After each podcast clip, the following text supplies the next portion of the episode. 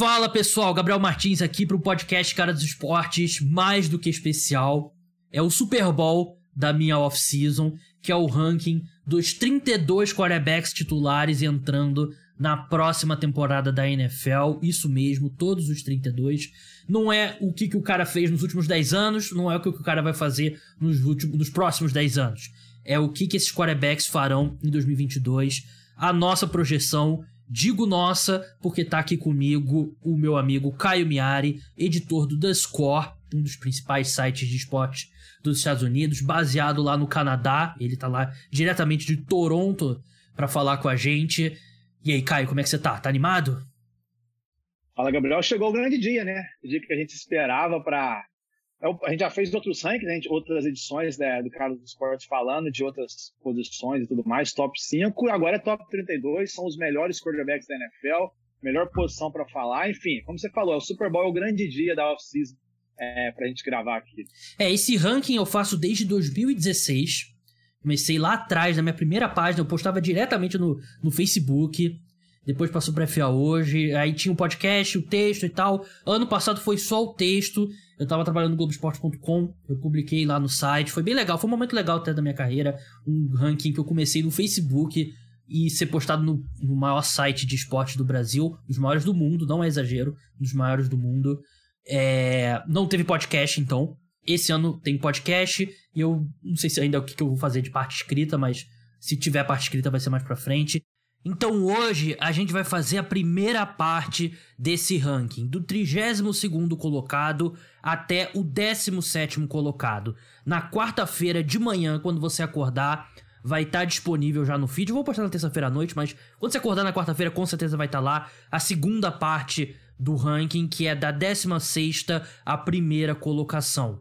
Importante desse ranking são as categorias tem o ranking de 1 ao 32, mas dentro desse ranking eu dividi em algumas categorias. São seis categorias. A primeira é Elite, a segunda, acima da média, a terceira, dependem de uma boa estrutura para jogar em alto nível, a quarta é podem jogar bem em 2022 e não surpreenderia, a quinta, limita o teto dos seus times. E a última, não serão titulares por muito tempo. Acho que todas são autoexplicativas. De novo, o ranking é do momento dos caras, o que a gente projeta para 2022. Não é só o que eles jogaram no, no ano passado. É. Uma visão geral da lista, Caio. Não sei se você vai concordar comigo. Acho que no geral é um pouco pior do que nos últimos anos. Eu acho que tem um, da metade para baixo ali, tem muito time que entra não muito feliz com o seu quarterback. Eu diria quase metade da liga ou não muito feliz ou ainda não resolvido. Um dos dois, ou assim, ou talvez o cara não, não provou o que vinha, ou talvez como calor ele não foi tão bom quanto esperava, ou talvez ele, o time tem um cara que sabe que não vai ter no ano que vem. Eu concordo, acho que nesse sentido tem muito time que já está pensando em 2023 na posição de quarterback. Não queria estar tá pensando, mas tá. É, a gente vai, como eu falei, né? O meu ranking, a gente vai seguir pelo meu ranking e aí vai batendo com as diferenças no ranking do Caio, né? O ranking que o Caio também preparou a lista dele de 32. Vamos começar pelo último colocado. Vamos começar pela tier. Não serão titulares por muito tempo. Eu tenho quatro nomes aqui nessa categoria. O 32 é o Sand Arnold. Vou passar pela categoria toda. O 32 é o Sand Arnold, do Carolina Panthers. O 31 é o Drew Locke, do Seattle Seahawks. O trigésimo, Trubisky, Pittsburgh Steelers. Vigésimo nono, Marcos Mariota, do Atlanta Falcons. Caio, concorda com o Sendarnold como último colocado? Concordo, eu tinha colocado é, o Drew Locke como o último, mas é entre o último ou penúltimo, nesse caso não faz muita diferença. É a definição de tanto que... faz, né? Exatamente. Lembrando que se é, não for o Drew Locke, vai ser o Dino Smith, o quarterback do Seattle Seahawks, os dois times já estão disputando, e não vai fazer diferença nenhuma. Continuam sendo quarterbacks que são mais. É, se eles são titulares do teu time, qualquer um desses que a gente falou agora, alguma coisa de errada tá. Se eles são os reservas do teu time, aí é mais aceitável, mas eu acho que a posição do Trubisky idêntica, do Mariota idêntica, foi só essa última aí, mas como você falou, tanto faz, não tem diferença nenhuma. É, o Sam Darnold, eu separei alguns números aqui desses quarterbacks, ele foi o... Assim, são 32 quarterbacks titulares na NFL. Ele foi o 38º em nota no Pro Football Focus no ano passado, 37º em 2020 e 31º em 2019, né? Que foi o segundo ano dele na liga. Ele foi apenas o 26 em EPA por jogada. EPA por jogada, uma estatística que eu vou citar muito aqui nesse podcast. Eu, eu sempre explico, porque sempre tem muita gente escutando pela primeira vez. E é uma estatística que não é tão usada assim, tão difundida. É uma estatística avançada que ela mede o impacto na estimativa de pontos em cada campanha. Pode parecer bem, é, bem subjetiva, bem difícil de entender, mas ela é muito boa porque assim, você pega uma jogada. Existe uma estimativa, uma avaliação de quantos pontos que vai gerar aquele drive. Aí tem outra jogada. Aí você impactou positivamente ou negativamente essa estimativa e é isso que o EPA mede. É, pode parecer abstrato, mas é uma estatística que tem um relacionamento muito direto com o desempenho dos times. Então, por isso que é uma estatística que o pessoal de Analytics gosta muito, eu gosto muito também. E é uma Gabriel, e também, só um outro jeito de falar para até ficar mais, mais simples de explicar é ganhar, por exemplo, uma, um passe de 10 jardas do Tom Brady para o Mike Evans, se for na linha de 20 jardas e uma terceira para 15, tem um valor para o jogo. Se for na linha de 50 jardas, uma terceira para 5, tem outro valor para o jogo, porque teria conquistado o first down. É. Basicamente isso. Por isso que o Caio trabalha num dos maiores sites de esportes do mundo, explicou muito melhor do que eu. É exatamente isso. Porque você botar jardas, é isso que o Caio falou, um avanço de 10 jardas 10 jardas contam da mesma forma se for uma terceira para 15 ou se for uma terceira para 5. Sendo que numa terceira para 5, 10 jardas são muito mais valiosas do que numa terceira para 15, né? Então o Caio. É por isso que o Caio ganha muito dinheiro para fazer isso. Quem dera.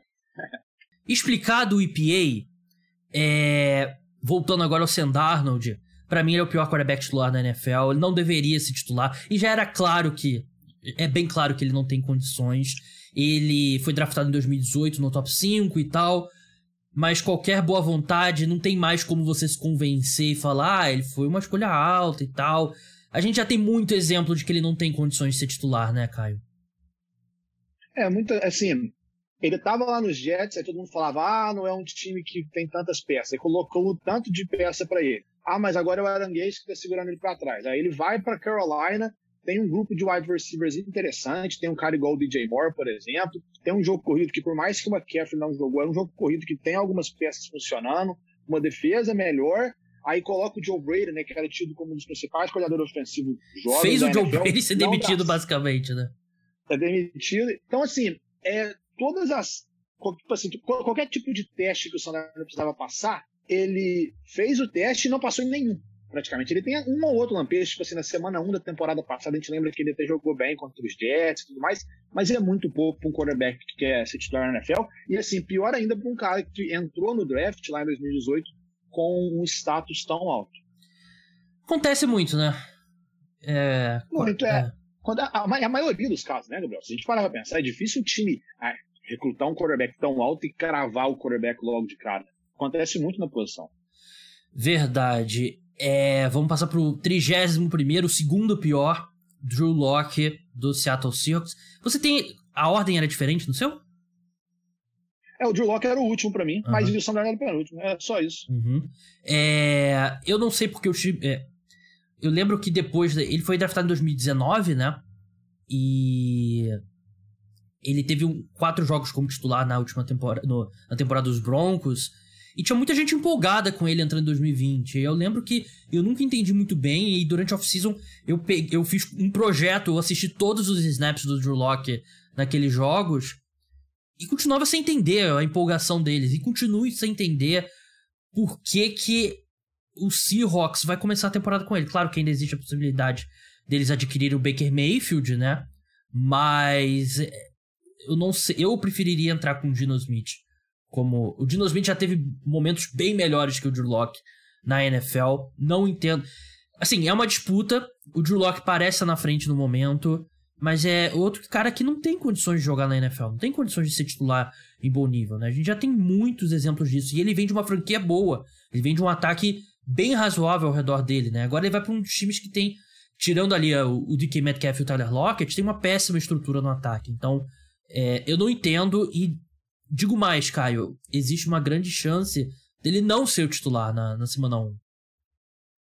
Existe, eu também acho. Pelo fato do seguinte, é, muita gente ainda acredita que o Drew pode atingir um potencial que faria dele, por exemplo, melhor do que o Geno Smith nesse caso, que não é uma assim algo para se para se gabar, mas hoje o teto que não é alto, mas o teto ali, tipo assim, um, um pouquinho assim, o potencialzinho que tem o Geno Smith é está acima do Drew no quesito de ele já conhece o plano de jogo. O Geno Smith tem mais experiência na NFL, tem mais experiência com esse time do Seattle Seahawks do que o Drew Locke, mas é o que salva esses dois quarterbacks, qualquer um for titular, é que o Seattle Seahawks vai correr muito com a bola em 2022, não vai expor tanto passe, mas quando for necessário, vai ficar, vai ficar faltando. É, 30 colocado Mitch Trubisky, Pittsburgh Steelers, é, ele tem grandes chances de não chegar lá como titular, mas ele é, parece ser o QB1 no momento. É aquela coisa, né? Quando você tem um, um quarterback veterano e um quarterback escolhido na primeira rodada, que no caso é o Kenny Pickett, se o quarterback calor tiver minimamente na mesma estratosfera, assim, o Trubisky não vai ser mais do que ele já mostrou. O Kenny Pickett ele pode vir a ser um, um bom quarterback. Então, se eles estiverem mais ou menos no mesmo nível, quem vai vencer é o Kenny Pickett. Eu ainda acredito que o Trubisky começa como titular, mas não acho que vai durar muito tempo. E benefício do Trubisky é que o pessoal passou um ano sem ver ele jogar e esqueceu um pouco. E tudo bem que ele ficou um ano numa ótima franquia que é o Buffalo Bills e sendo desenvolvido e trabalhando com uma boa comissão técnica, mas acho que o único, único benefício do Trubisky no último ano é que as pessoas esqueceram um pouco a tragédia que ele foi no Chicago Bears. É, eu, eu é, não tenho como muito nem discordar disso. Se o, o Trubisky for o titular na semana 1, vai ser muito mais pelo Kenny Pickett não está preparado ainda do que pelo fato do Trubisky ter ganhado a posição. A gente pode colocar desse jeito. Eu acho que o Trubisky, se você tem ele como reserva no seu time, é muito aceitável. Tanto é que ele foi reserva do Buffalo Bills ano passado e foi um reserva, apesar de não ter, não ter precisado jogar, foi algo, é, é, foi algo aceitável. Ele, ele é um cara que tem uma mobilidade boa, ele consegue fazer alguns tipos de lançamento bem. É claro que o arsenal dele de passes não é muito, muito extenso, mas ele sendo um backup é interessante. Se ele é o titular, é isso que eu falei. Normalmente é porque o titular não está preparado ou não está no time ainda. 29 Marcos Mariota do Atlanta Falcons é outro que para mim ele tá tá aquecendo ali o assento pro, pro Desmond Reader, Desmond Rider, sei lá. Ele é outro que também que se beneficia o pessoal não ver ele jogar há algum tempo, ele perdeu a titularidade pro Ryan Tannehill jogando. Ele teve flashes, né? A diferença do Mariota é que ele teve flashes consideráveis no Tennessee Titans. Mas ele não consegue ficar saudável e ele não é o quarterback que a gente esperava quando ele veio de Oregon.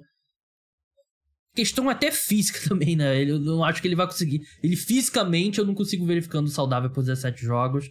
Mas o, o Desmond Reader pode não ter sido uma escolha de primeira rodada, mas é um cara que muita gente tinha bem cotado no draft, né, Caio? Então, ele. O Mariota vai segurar por um tempo, mas eu, eu ficaria muito surpreso se ele jogar os 17 jogos.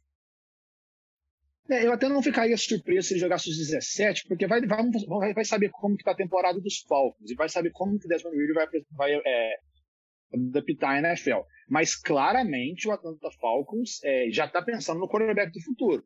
Se não for o Desmond Reader, porque ele acabou caindo um pouquinho mais do que era esperado, os Falcons sabem que em 2023 vai ter uma das melhores classes de quarterback dos últimos 3, 4 anos, com Bryce Young, com CJ Stroud. Então, assim, a expectativa é, o Marcos Mariota, ele não é o titular dos Falcons, assim, o de fato titular. Ele vai jogar esse ano, né, porque é um processo de transição, a saída do Matt Ryan e tudo mais, mas ele não é de fato o titular que os Falcons planejam. E o Marcos Mariota, o que ajuda ele na comparação, por exemplo, com os outros caras da lista aí, que estão abaixo dele, é que ele comete menos erros do que os outros. Quando ele joga, eu não acho, ele eleva o teto do seu time muito, muito pouco. Ele tem, claro, a mobilidade nas pernas, que é um diferencial dele, mas ele comete poucos erros. Eu acho que ajuda, e como você falou, já tem alguns flashes. Se a gente voltar alguns anos, ele teve aquele jogo de playoff que ele elimina o Kansas City Chiefs jogando fora de casa. Ele já, já teve algum outro flashzinho mas claro, é um teto muito baixo. Vamos subir uma categoria. É, é a maior das categorias, tem oito quarterbacks, que são os quarterbacks que, na minha opinião, eles limitam o teto do, dos seus times. Né? São quarterbacks que Tá bom, não tem muito time bom aqui, né? Mas eles não. Não é aquele quarterback neutro que depende ali do, do time ao redor, nem aquele quarterback que eleva o, o time ao redor dele. Ele é justamente o, o quarterback que limita o que cada equipe pode fazer. 28 número 28, Davis Mills, quarterback do, do Houston Texans. E assim, Davis Mills, para mim, não é discutível que ele foi o segundo melhor quarterback calouro da temporada passada. Acho que o único quarterback calouro que realmente foi melhor que ele foi o Mac Jones, do New England Patriots. Mas ele não, eu não vejo as ferramentas no Davis Mills para ser mais do que isso. Para mim, já te, ele já mostrou que ele pode ser um cara que vai jogar 10 anos na NFL como reserva. Não jogada, mas vai estar na NFL como reserva por muito tempo.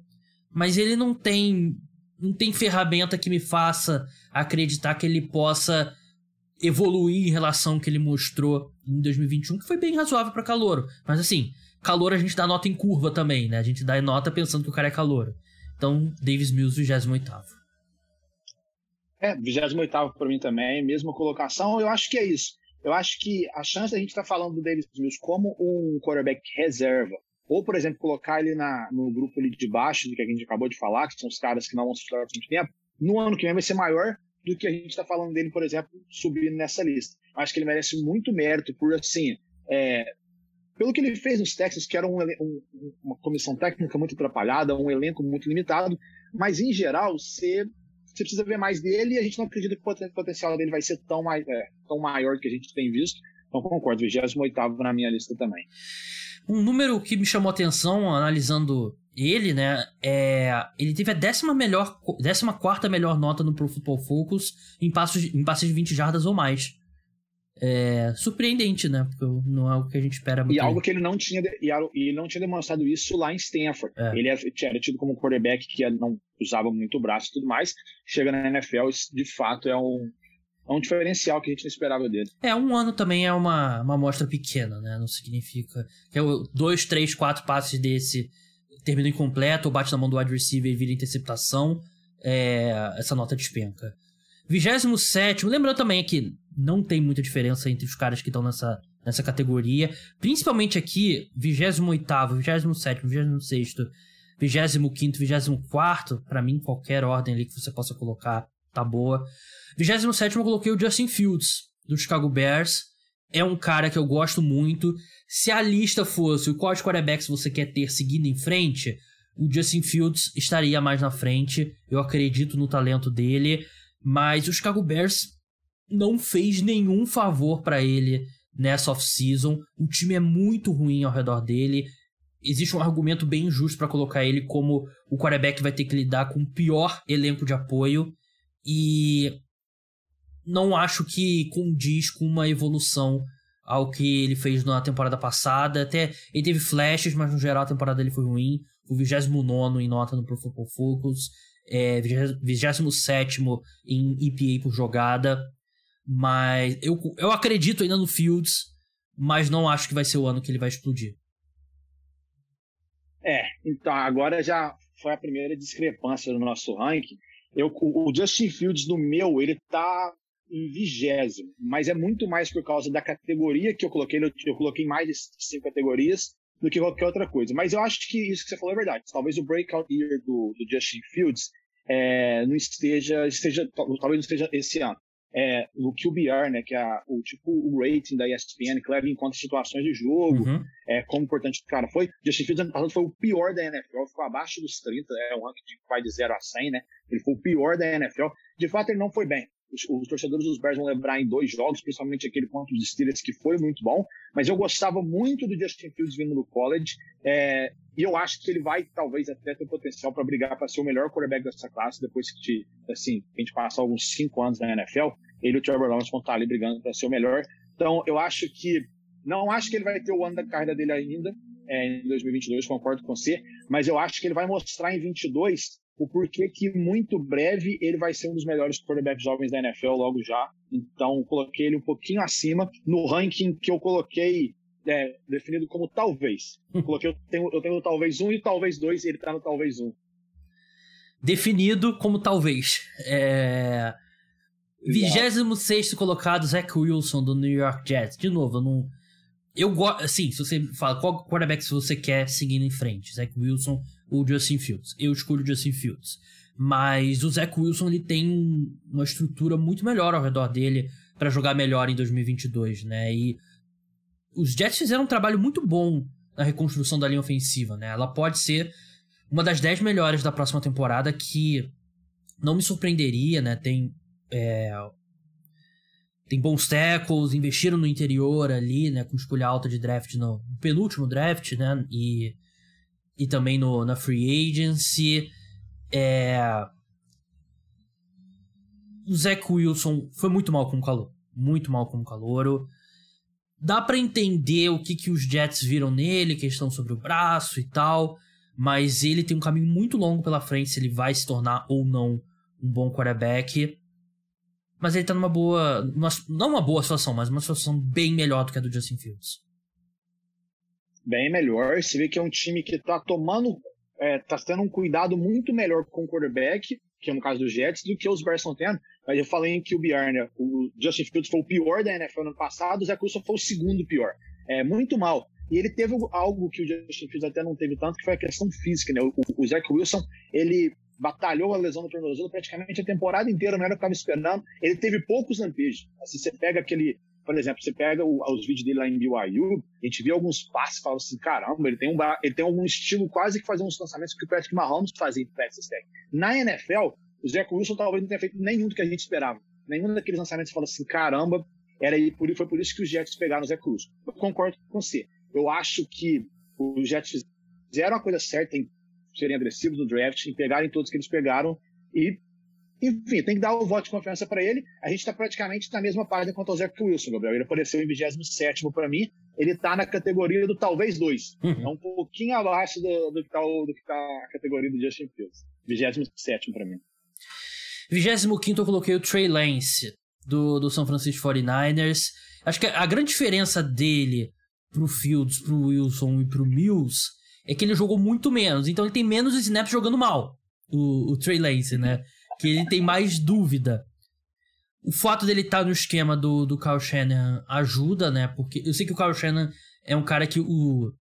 Se ele fosse uma, uma empresa multinacional, as ações dele estariam em queda em relação ao que, ao que já foi, né? Mas ele ainda é um cara que chama muito bem jogadas, é um cara que tem um bom esquema tático, ótimo esquema tático. E o Trey Lance, se ele for o que a gente espera, o Trey Lance se encaixa bem nesse esquema muita é, tem muita dúvida, né? Porque ele, são 179 snaps, duas partidas como titular, que ele não foi trágico, mas também não fez nada de absurdo.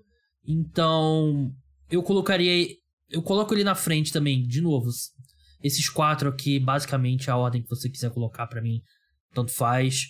Mas é, eu entendo que o Trey Lance se beneficia por ele ter jogado pouco e por isso tem menos snaps jogando mal do que os outros caras que estão perto dele concordo nesse caso aí, quem não está jogando está tá se beneficiando. A gente pode colocar assim. E ele está na mesma. A gente está praticamente idêntico. Eu coloquei no 26. Eu coloquei uma mini.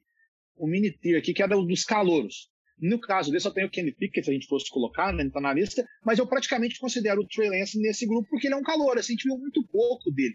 Ele foi dois jogos como titular, né, no começo da temporada ele até teve alguns snaps ali, meio que assim, ele, alguns snaps pontuais, que ele entrava para fazer um touchdown corrida ali na Ends ou alguma coisa do ah, tipo. A lá Tyson Hill, né? Exatamente, exatamente, ótima comparação. Então, os dois jogos que ele foi titular foi muito, é, foi só porque o Garoppolo estava machucado e ele foi ok. Você vê claramente que por que, que os 49ers foram atrás dele, mas ele não, não precisou resolver nada lançando. São dois jogos é um, é um, é um espaço muito pequeno para a gente avaliar. Enfim, acho que colocar ele em 26 ali no ranking 26 quinto, sétimo, é, é uma, uma posição justa. Vamos lá, acho que o primeiro nome quente nessa lista agora, Caio, que daqueles que eu vou pensar, pô, de repente vale a pena cortar, postar no, nas redes sociais ali pro pessoal é, se interessar para escutar o podcast. 24 Tua Tagovailoa do Miami Dolphins. Antes de eu começar, qual posição que ele tá no seu ranking? 21 primeiro. É. 21 primeiro, mudei hoje de manhã, mas é, mais ou menos no mesmo nível, muito mais porque eu coloquei mais separações, mais é. grupinhos que o seu. Eu coloquei o turno talvez um, por isso que ele subiu um pouquinho, mas é 21 primeiro no meu. É, não tem muita diferença. Nenhuma grande, grande diferença até agora no.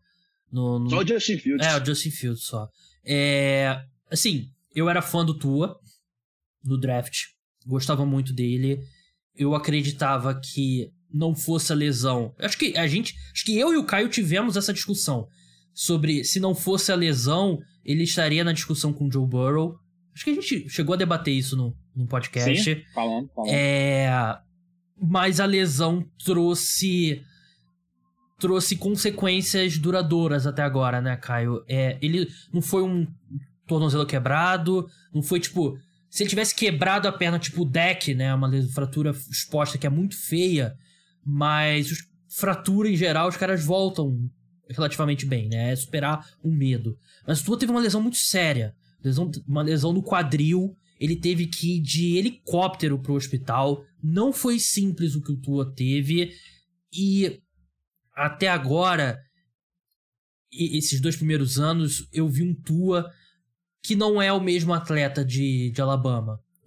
Mais limitado fisicamente. E eu não vi nenhum sinal ainda no Tua. Ele, nada que ele me mostrou em campo me faz acreditar que ele possa ser um quarterback de bom nível na NFL. E dá para é um argumento justo, dá para você se convencer de que dois anos depois, mais dois anos depois da, da lesão, terceiro ano, um ano que os Dolphins continuaram investindo muito, tem uma, eles investiram pesado na linha ofensiva, trouxeram o Tyreek Hill, trouxeram um head coach de ataque, é, tem motivos para acreditar ainda no Tua. Eu não tô dizendo, eu não tô enterrando aqui a carreira do Tua. Eu ainda acredito que tem tá dentro do reino das possibilidades o Tua ainda virar um bom quarterback. Mas depois de dois anos ele ainda não me mostrou nada. E não dá para justificar ele na frente de outros quarterbacks que já jogaram muito bem na NFL. Muito bem, exagero. Mas já jogaram bem na NFL. O Tua nunca jogou é, num nível acima da média na NFL. Por isso que ele é o meu 24. É, concordo com você. Coloquei no 21 como a gente já tinha falado, né? Ele entra na temporada para mim como é um grande ponto de interrogação. A gente falou do Sam Darnold, né, Gabriel? Que já passou, já teve todos os testes e ele não passou em nenhum o Tua está quase chegando nesse nível, porque o Tua, essa temporada, para mim, é uma temporada importantíssima para a carreira dele. Ele literalmente tem um ataque com wide receivers de tudo quanto é tipo, os caras mais explosivos da NFL. Ele tem um tanto de running back capaz de fazer, de ajudar ele, uma linha ofensiva melhorada e muito melhor, muito bem melhorada, um técnico, como você falou, de é, mentalidade ofensiva. Se ele não jogar bem nessa temporada, é praticamente o seguinte: não tem mais o que fazer porque ele já, assim, os Dolphins já deram muito teste para ele.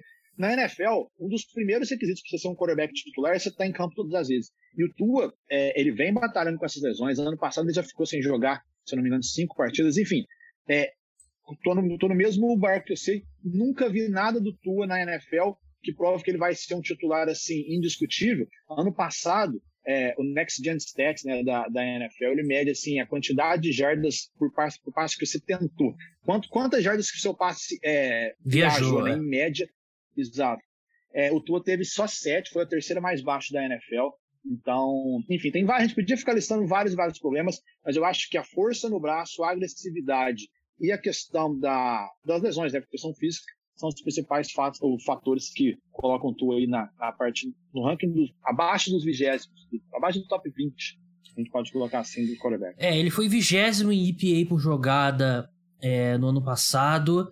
Ele teve, a nota dele no Pro Football Focus foi a 25 em 2022, 2021, 33 em 2020 e aqui eu tenho uma tabela aqui com que eu botei todos esses números, né? E passes longos, né? Mais de 20 jardas, tem. Eu não lembro qual é o número exato, mas tem um número mínimo para se qualificar. E o Tua nem se qualificou para 2021, né? Então né, é um quarterback muito horizontal. E vamos ver se com o Tariq Hill isso ajuda, né? Porque o, o wide receiver que estica o campo ajuda muito o quarterback nesse ponto. É, 23 colocado, eu coloquei o Daniel Jones, do New York Giants. Qual que tá no, no seu ranking? 24 para mim. É, Daniel Jones tem um efeito meme um pouco na carreira dele, né? Porque tem o, os fumbles horríveis, tem ele correndo e caindo sozinho, sendo tacleado pelo Gasparzinho e tal.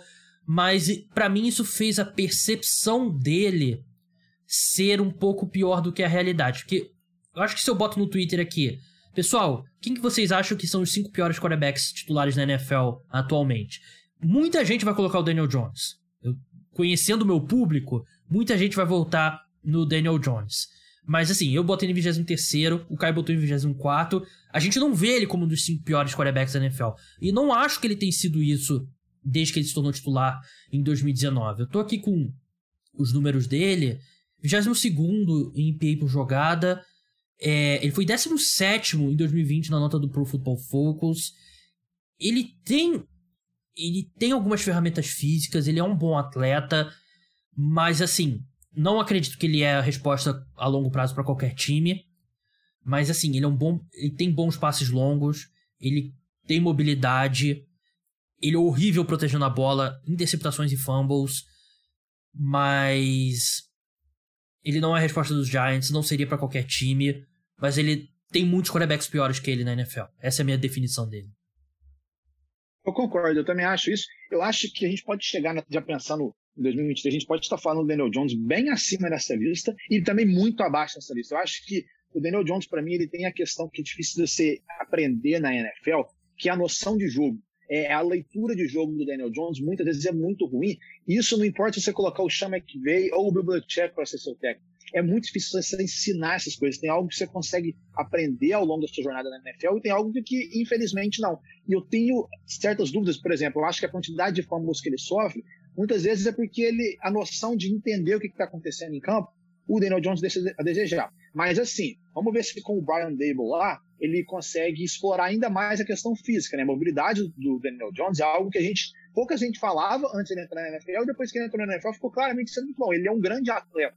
Então, vamos ver. Os Giants aparentemente estão indo numa decisão boa no quesito de é, que eles construíram em torno do Daniel Jones eu acho que pode dar certo, mas ainda voltando na estatística lá do é, Next Gen Stats, Gabriel, é, o, o, Daniel Jones, ano passado, é, em média, ele lançou a bola duas jardas antes do first down. Foi a segunda, tipo assim, todos os quarterbacks. Quando, por exemplo, em média, tá lá o first down, né? A linha do first down para você fazer. O Daniel Jones, em, todos os lançamentos que ele fez em third down, foi, é, em média, foram duas jardas atrás é, da, da, da, linha da primeira descida, segunda pior marca da NFL. É, o problema do Daniel Jones está dentro do capacete, né? Ele tem as ferramentas físicas para ser um, um, bom quarterback, mas o problema tá. Ele tem uma péssima visão periférica. É algo que 2019 já era claro e nos últimos dois, dois anos ficou mais ainda. Ele não consegue enxergar a pressão chegando. Por isso que ele sofre muito fumble, né? Porque ele leva pancada e ele não estava vendo, cara. O, o Tom Brady, ele tem uma visão de 360 graus. Ele sabe tudo que está acontecendo ao redor dele. O Daniel Jones é o oposto, né? Ele tem a visão dele aqui assim, como se tivesse um negócio aqui tampando. É, 22 colocado, Carson Wentz, do Washington Commanders. Tá em qual posição do seu ranking? Eu coloquei, o, eu coloquei em 25 Tá, na mesma, tá no mesmo grupinho ali, mas eu coloquei ele abaixo ainda. É... 2020. São 32 quarterbacks. Novamente, são dois, 32 quarterbacks titulares. Ele teve a 34 pior nota no, no Pro Football Focus, né? Eu, eu acho que a gente subestima o quão ruim o Carson Wentz foi em 2020. Ele foi trágico, tanto que ele perdeu a posição pro, pro Jalen Hurts. Subiu pra 23 em 2021, nessa nota, né? Ok. Mas agora não vai ter mais Frank Reich chamando as jogadas. Não acho que essa trajetória continua. Ele e não é um bom quarterback, né? 2017 dele enganou a gente, né? Ele tava numa estrutura muito boa ali. Também não acho que ele é tão ruim quanto o que ele mostrou em 2020. Mas ele, para mim, 22 ele tá ali, ele é um quarterback abaixo da média, é um quarterback que comete muitos erros, é um quarterback que aceita muito sex. Ele. Acho que são duas coisas, né? A proteção na bola dele e o fato dele aceitar muito sex são dois pontos que prejudicam muito os ataques. Então, até acho que o Carson tem um bom braço, ele é móvel, mas o, o que ele faz ruim é muito ruim para os times, por isso que eu coloco ele em 22 É, acho que essa parte que você falou que o que ele faz de ruim é muito ruim, para mim é, é a, é a questão chave disso. Eu também tô na mesma leve que você. Eu acho que ele merece crédito, certo crédito, pelo que ele fez com os Colts ano passado. As nove vitórias que os Colts tiveram, o Carson Wentz tem um pouco é, de fator nisso, claro. Ele jogou com o melhor running back da NFL, com a melhor linha da NFL. Ele precisa de muita coisa que está funcionando para ele ser minimamente bom. mas de fato, quando ele, quando ele tá mal, ele tá muito mal. É difícil tirar o jogo tiver... do Jaguars da mente, né? Exato, é isso que eu ia falar. Os Colts perderam os dois últimos jogos da temporada, precisava ganhar só um para ir para os playoffs, perderam os dois, dois últimos, e o último desses foi contra os Jaguars, que já estavam preocupados mais em ser a primeira escolha geral. Enfim, foi algo, algo assim, que os torcedores dos Colts nunca vão esquecer. Mas, Gabriel, eu queria te perguntar, é, se, você, se, você, se, você, tem um time ali para você escolher teu quarterback, o técnico, hoje você escolhe o Carson Wentz para jogar em 2022 acima do Daniel Jones? Sim. É... São, são dois quarterbacks bem parecidos, né? Mas... os dois são memes, né? Os dois, os dois são bastante. os dois memes. são memes, então Mas eu ainda acho que o, o Wentz, ele. Assim, se você pega 100 jogadas, eu acho que ele vai ter um número de jogadas positivas maior do que o do Daniel Jones. Talvez o Daniel Jones tenha um número de jogadas neutras maiores do que o Wentz. E o Wentz tem um número de jogadas ruins maior. Mas eu acho que o Wentz ele ainda te fornece um, uma, um número de jogadas positivas maiores. Faz sentido? Faz muito sentido, mas também ao mesmo tempo a quantidade de jogadas trágicas, é. os dois vão ter muito. Mas o Wentz vai ser pior. Eu só acho que nessa comparação eu coloquei o Daniel Jones um pouquinho acima, né, como a gente acabou de falar, só porque eu ainda vejo algo que eu ainda acredito que talvez a gente não viu o melhor do Daniel Jones. E a gente já sabe exatamente o que o Carson Wentz vai oferecer. Só por isso, mas é como eu te falei, a gente está na mesma, na mesma página, 25 na minha lista do Carson. Pequena pausa para falar sobre o programa de apoiadores. Se você curte o meu trabalho, peço que você se torne um, se você puder, claro. Tem planos a partir de 10 reais por mês que não só você ajuda um produtor de conteúdo independente, como você tem acesso também a muitos conteúdos extras.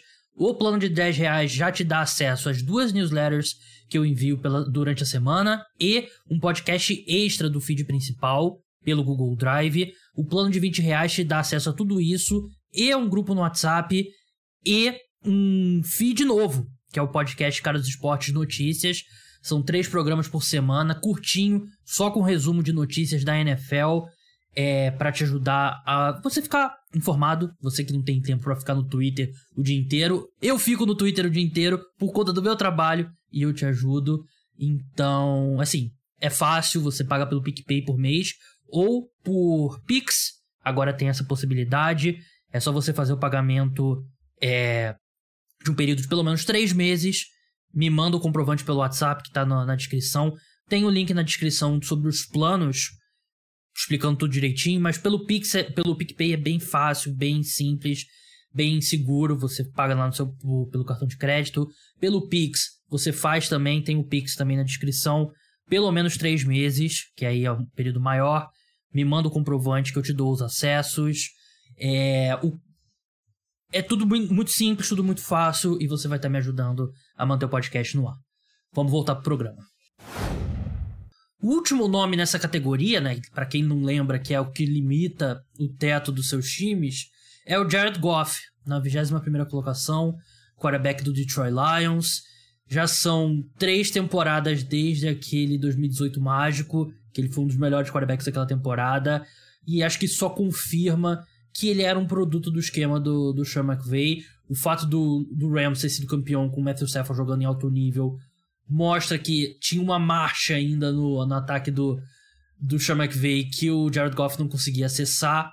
Eu até acredito que o Jared Goff pode ter uma versão dele que não atrapalhe tanto o Detroit Lions, até porque é um time que não é tão qualificado assim, mas ele ainda é um quarterback que traz muitos erros, traz muita. Ele não consegue criar fora de estrutura e prejudica o, o ataque dos seus times.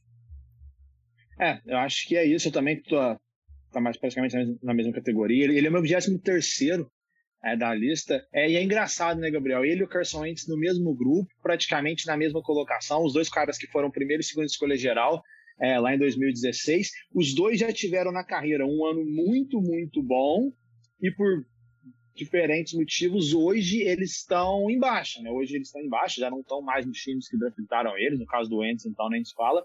Mas eu acho isso sobre o Goff. Eu acho que o Goff tem até um toque na bola que é muito acima da média. Você vê alguns passes que ele faz, você vê de fato que ele, é, ele tem aquele um toque especial na bola, ele consegue fazer uns lançamentos diferenciados. Mas é isso, eu acho que a leitura de jogo dele fica muito abaixo, ele não tem a parte da questão física, ele hoje em dia não condiz com o que a maioria dos times da NFL precisam, é, ele não consegue fazer qualquer tipo, todos os tipos de lançamento dentro de campo. Enfim, eu acho o Goff um quarterback aceitável, ainda acho que ele é, é tá entre os titulares da NFL indiscutivelmente. Não acho que tipo assim, ah, não, o Goff tem que ser algum reserva, mas eu concordo. Eu acho que ele, assim, sem essa temporada com o Jared Goff na posição de quarterback, você tá minimamente preocupado.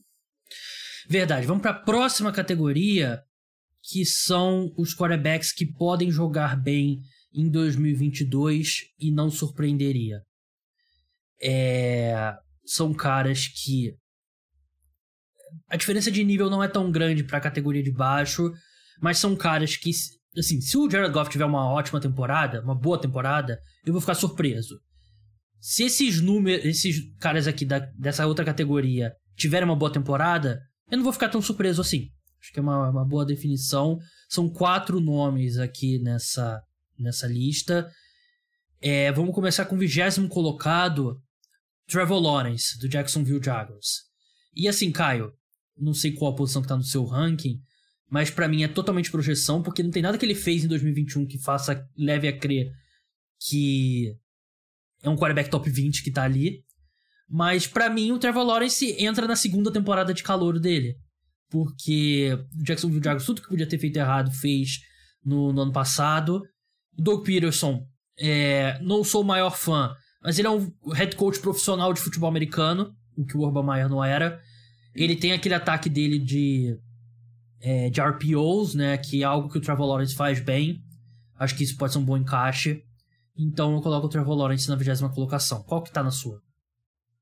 Ele é o 18 é, é, é mais ou menos é, mesmo, o mesmo pensamento. É, o Trevor Lawrence, ele tá ali na, num grupo acima do que muita gente pode achar pelas atuações que ele teve ano passado, por dois motivos, que é a questão, o que estava em volta dele na temporada passada, tanto o elenco quanto a comissão técnica foi desastroso, e porque ele entrou na NFL como calor no ano passado, como um dos melhores prospectos da história. Eu acho que ele ainda é, ele foi tão bom nesse quesito do college que ele entra, ele ainda tem resquícios daquela daquela hype absurda em torno dele agora, porque tipo assim, a gente não quer acreditar que ele vai ser um talento perdido. Essa é a verdade. E eu acho que se o Doug Peterson fizer é, conseguir minimamente treinar os Jaguars bem, eu acho que já vai ser ajudar demais o Trevor Lawrence a conseguir fazer o que a gente espera. Lembrando que o Doug Peterson, o melhor ano do Carson Wentz na carreira foi com o Doug Peterson de treinador.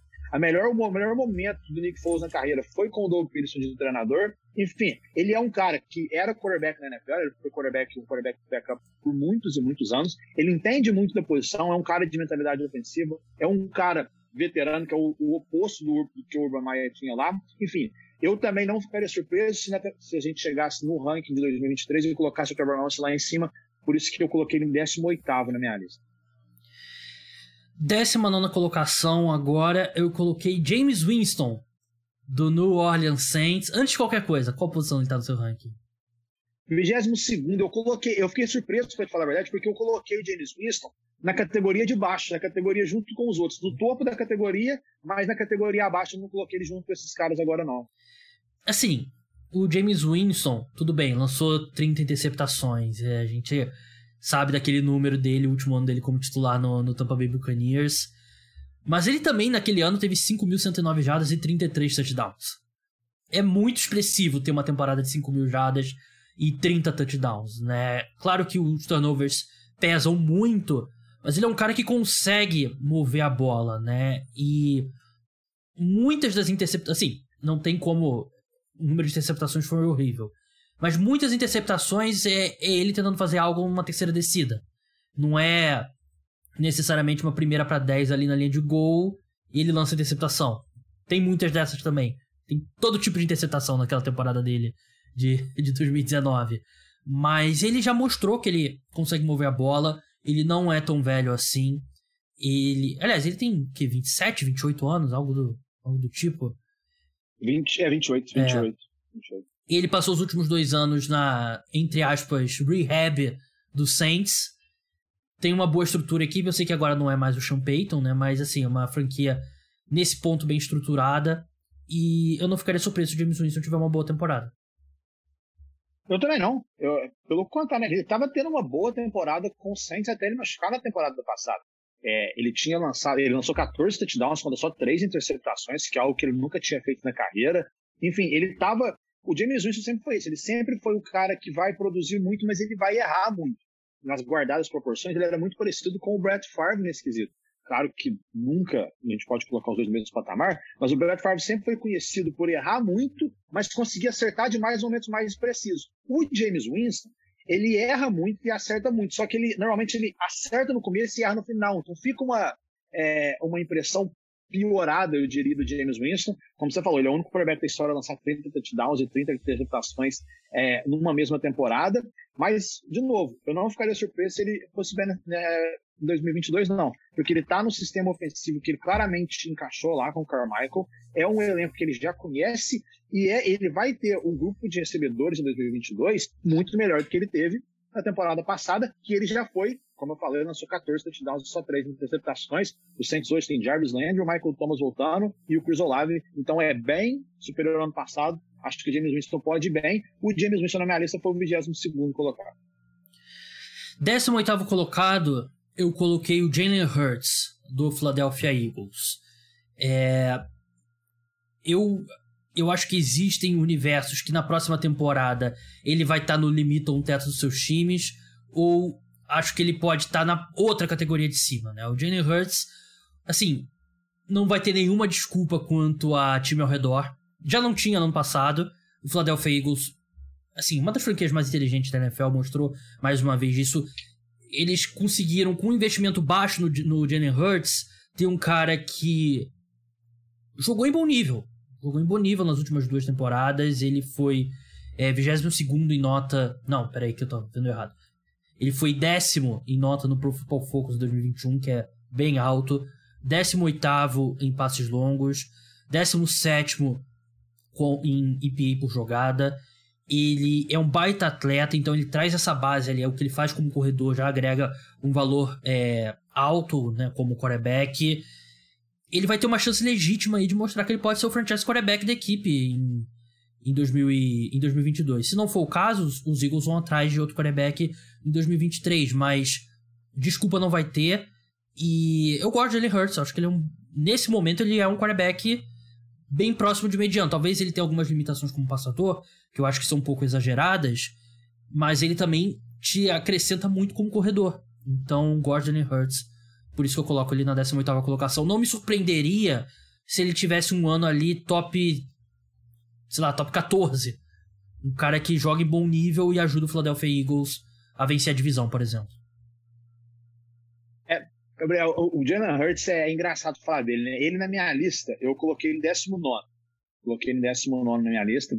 É, bem parecido, ele tá na lista dos talvez também. Mas a questão, eu não sou grande fã do Jalen Hurts, porque você sabe a minha opinião sobre os quarterbacks que não são tão bons lançando a bola, que, que eles são, que o, o, valor deles é meio que impulsionado também pelo que ele faz correndo com a bola.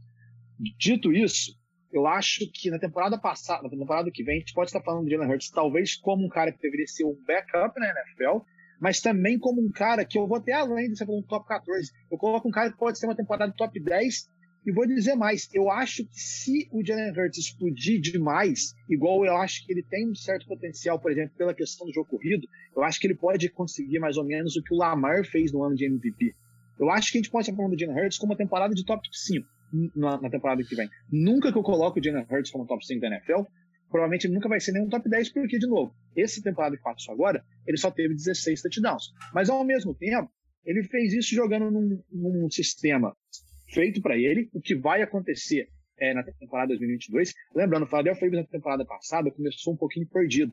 E aí foram os piores jogos do Jalen Hurts, foi no começo do ano, porque o Philadelphia Eagles não sabia muito bem até encaixar o sistema de jogo, que era um sistema de jogo com muito mais corrida do que passe. Depois que eles encaixam esse sistema, a crescente do Jalen Hurts foi impressionante. Claro, as limitações como passador é tão caríssimas. Você olha pela questão dos touchdowns, só 16 touchdowns contra 9 interceptações não é o ideal.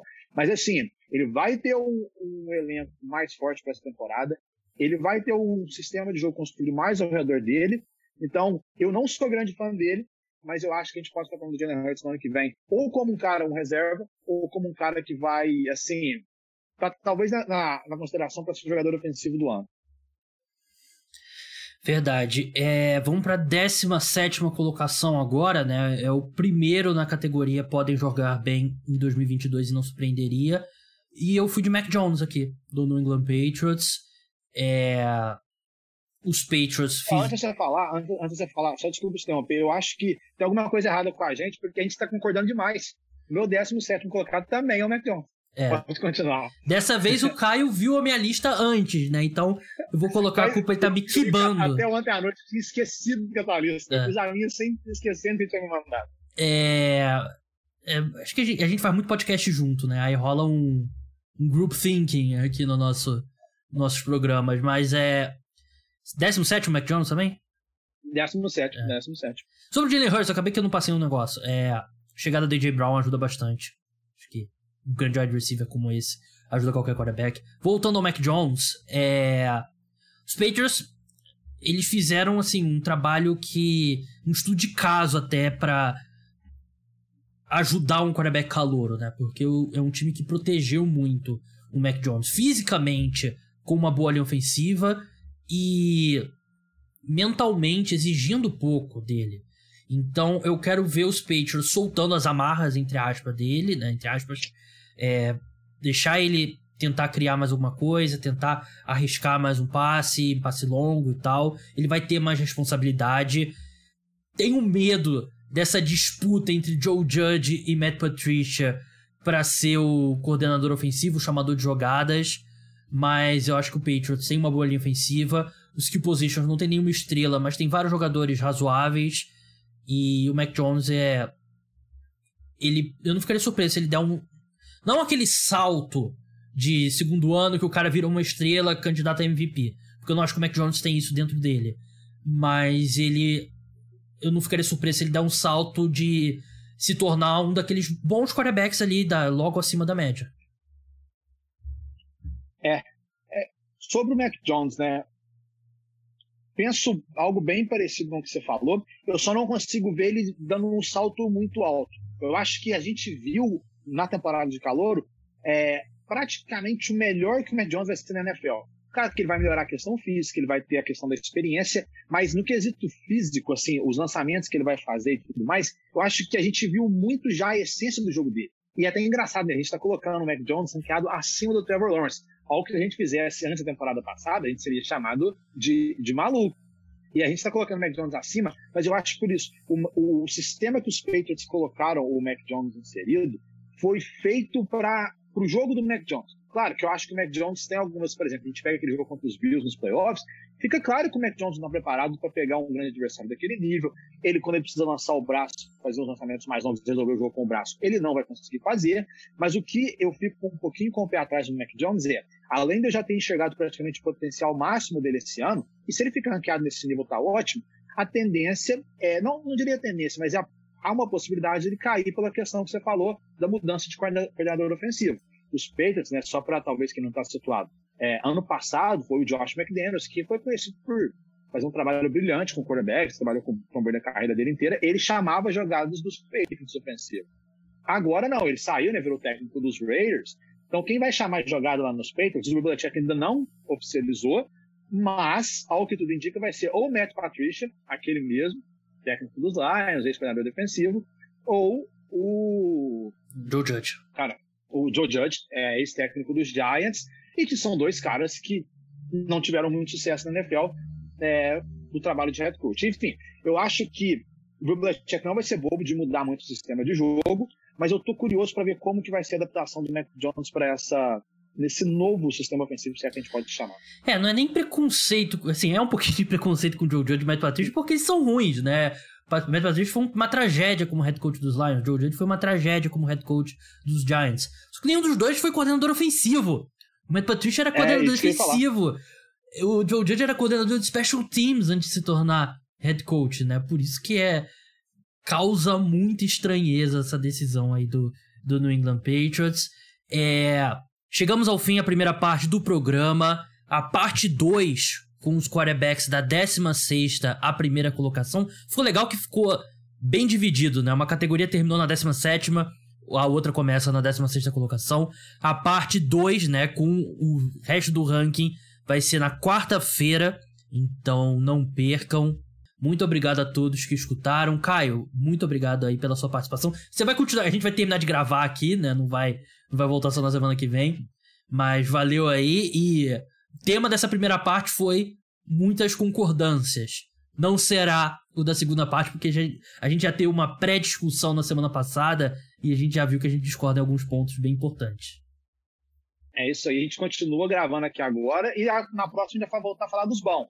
Aí eu tenho certeza que a gente vai colocar o nome ali, tipo Lamar Jackson, que se a gente não discordar dessa vez, aí pode desistir. Mas obrigado por quem ouviu a primeira parte e até a próxima. É, Lamar Jackson foi um ponto importante no podcast de 2020. Vamos ver como é que vai ser agora em 2022. Eu não lembro onde que eu coloquei. É, deve ter sido em último, não. né? Que você deve ter colocado ele. É.